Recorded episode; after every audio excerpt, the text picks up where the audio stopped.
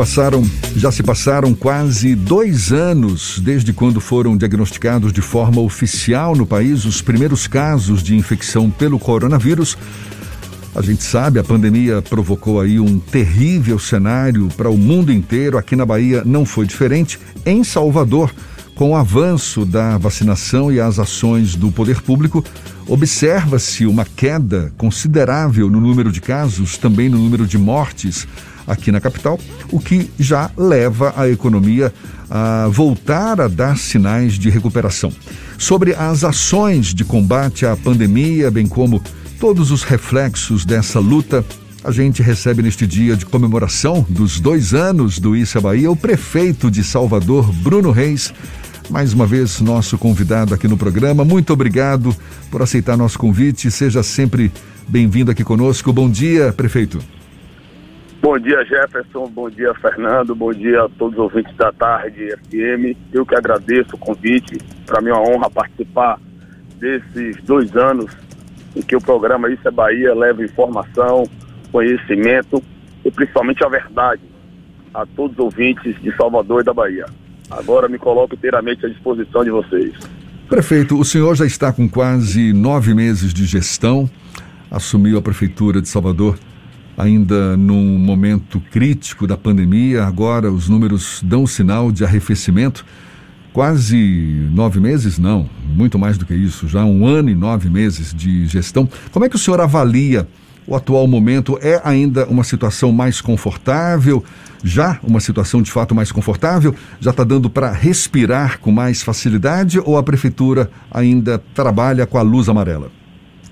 Jefferson, as palavras que eu mais escuto das pessoas, seja diariamente nas ruas, seja nas próprias entrevistas ou nas conversas que eu tenho, todo mundo sempre fala, prefeito, eu não queria estar na sua festa.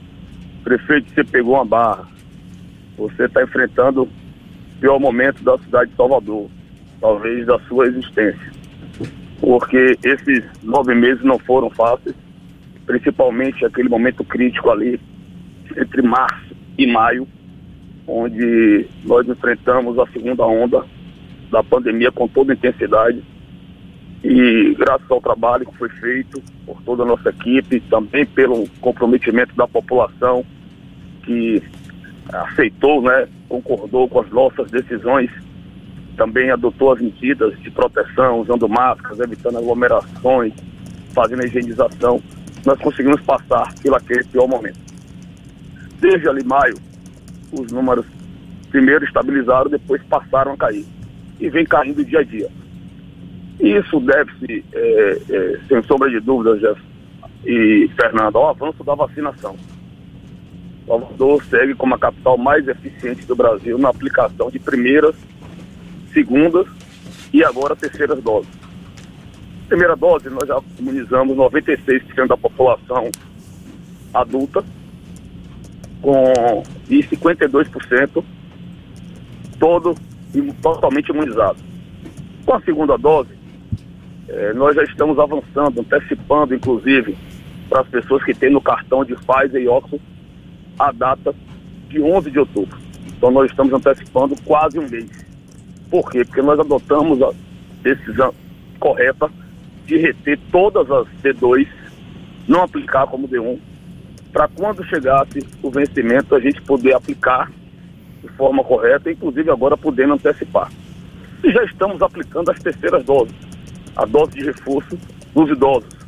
Então todos que têm aí, tomou até o dia 25 de março a segunda dose, portanto, estão fazendo seis meses, já podem se vacinar com a dose de reforço. É, eu trago aqui nesse momento é, uma preocupação grande. É, agora pela manhã o Ministério da Saúde notificou as prefeituras recomendando a suspensão da aplicação das doses nos adolescentes. É, ocorreu um caso em São Bernardo de um adolescente de 14 anos que tomou a segunda, que tomou a primeira dose de Pfizer e veio a óbito. Esse caso está sendo investigado. Então hoje nós tínhamos vacinas para aplicar nos adolescentes de 14 a 17 anos e estamos suspendendo. Diante dessa recomendação, a vacinação em todo o Brasil está suspensa para os adolescentes. Caso seja investigado e nós estamos nesse, agora aguardando a orientação do Ministério da Saúde. Mas até nos adolescentes, nós estávamos faltando praticamente duas idades, que eram 12 e 13 anos. Então a gente caminhava já para fazer a cobertura total de adolescentes, dos adultos e já das doses de reforço para os idosos. Bruno, quando você assumiu, a prefeitura tinha uma estrutura já meio que estabelecida para dar suporte a eventuais crises com o coronavírus. Durante a sua gestão, você conseguiu ampliar, inclusive, o número de leitos disponíveis, mas houve um momento em que o Ministério da Saúde não financiava a manutenção desses leitos. Inclusive, você foi até Brasília para tentar receber recursos que já tinham sido implantados pela prefeitura, mas que o Ministério da Saúde não fez essas transferências. Como é que ficou essa questão do financiamento dos leitos no período em que eles estiveram abertos para a Covid-19 aqui na capital baiana, prefeito? É, ano passado foi autorizado extrapolar o teto de gasto, teve orçamento de guerra. Salvador recebeu para enfrentamento à pandemia algo em torno de 534 milhões de reais. Os leitos todos foram habilitados, inclusive com a data de abertura do leito, de forma retroativa. Esse ano, nós recebemos pouco mais de 60 milhões, portanto, algo em torno de 10%, com estrutura maior, porque a segunda onda veio uma intensidade, é, uma gravidade maior do que a primeira, e nós já estamos há nove meses enfrentando a pandemia. Então, os leitos foram habilitados UTI, mas da data da portaria do governo, não houve uma publicação reconhecendo desde a abertura. Só esse ano a Prefeitura de Salvador investiu em leitos de UTI, em tendas e em gripários, algo em torno de 200 milhões de reais. É muito dinheiro. E efetivamente nós não temos condições de fazer investimentos expressivos como esse. Estamos aguardando que o governo federal possa, de alguma forma, é, suprir esses gastos, compensar esses gastos ano passado, por exemplo, foi pago um teto MAC, que é o teto é, de manutenção da atenção básica, um teto a mais para todas as cidades do Brasil. Precisa haver um tratamento diferenciado, principalmente em relação àquelas cidades que abriram leitos de UTI adulto e pediátrico, como é o caso de Salvador. Nós só perdíamos leitos é, próprios, montados pela Prefeitura, para a Prefeitura de São Paulo. Até que o Rio de Janeiro, Belo Horizonte, Porto Alegre, nós tínhamos mais. Cidades mais ricas do que Salvador. A gente espera que possa haver compensações ao longo desse ano, até porque o processo de vacinação exige muito investimento de recursos públicos. Nós estamos aí com 1.800 profissionais trabalhando, às vezes trabalham dia de domingo, hoje mesmo vão passar a trabalhar à noite, então nós temos que pagar horas, horas extras. Aí nós temos é, freezers de potência para armazenar as vacinas, temos as caixas térmicas para transportar, veículos locados, guarda municipal ajudando no transporte das vacinas, que tem que fazer a, a proteção e segurança. Nós temos é, é, todos, só de todos por mês, a prefeitura está investindo 500 mil reais. Então, ainda mais se a vacinação tiver que ser de forma permanente, vai ter que vir algum tipo de ajuda para os municípios. Nós temos mais responsabilidade, mais atribuições e efetivamente aqui temos menos condições de investir no enfrentamento à pandemia. Prefeito, durante a semana o senhor citou o, a possibilidade de discussão do Festival Virada Salvador e do Carnaval em 2022 a partir do mês de outubro.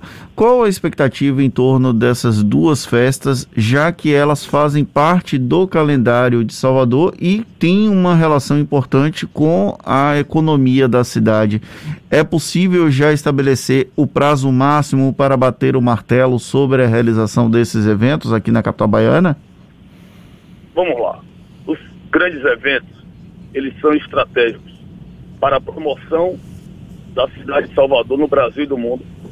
Sempre toda a estratégia de marketing de Salvador, desde é, o surgimento desses grandes eventos, foram pautadas através deles. Isso resulta na mídia espontânea, que é comum tomar os telejornais do Brasil e do mundo. Também eles têm uma influência muito grande na nossa economia. O carnaval injeta anualmente um bilhão e meio na nossa economia, tem a capacidade de gerar 50 mil empregos diretos. Então nós temos que entender que esse segmento é extremamente importante. São mais de 6 mil trabalhadores desse setor cultural, que foi o setor mais penalizado durante a pandemia. Foi o único que não voltou em nenhum momento. Então, sobre essa ótica e sobre a responsabilidade de que a prioridade é salvar vidas, que sempre foi o que pautou as nossas decisões, desde a chegada da pandemia em março do ano passado, é que nós temos que tomar essa decisão. Eu tenho dito que o mês de setembro ele será decisivo. Porque nós vimos aí grandes manifestações no dia 7 de setembro, na Barra Ondina, vimos grandes manifestações no, no Campo Grande, do Campo Grande para Castro Alves. Vamos ver as consequências, se isso efetivamente vão impactar nos números. A variante Delta já é de conhecimento de todos, está circulando aí na rua. É, até então, não tem impactado nos números. A gente sabe que sempre que à medida que a gente vai flexibilizando, com 15 dias, os números vão sofrendo alterações. Nós já estamos aí há 45 dias, toda semana, flexibilizando um pouco mais, ampliando os horários de funcionamento. Hoje mesmo o comércio, todas as atividades não tem restrições de horário, tem restrições e protocolos de funcionamento, como distanciamento, aferição de temperatura, exigência de máscara, mas não tem restrição de horário.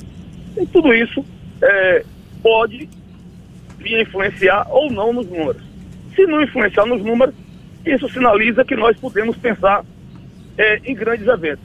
A grande resposta que tem que ser dada é a vacina vai resolver, a vacina vai permitir a gente voltar ao normal, a ter esses grandes eventos.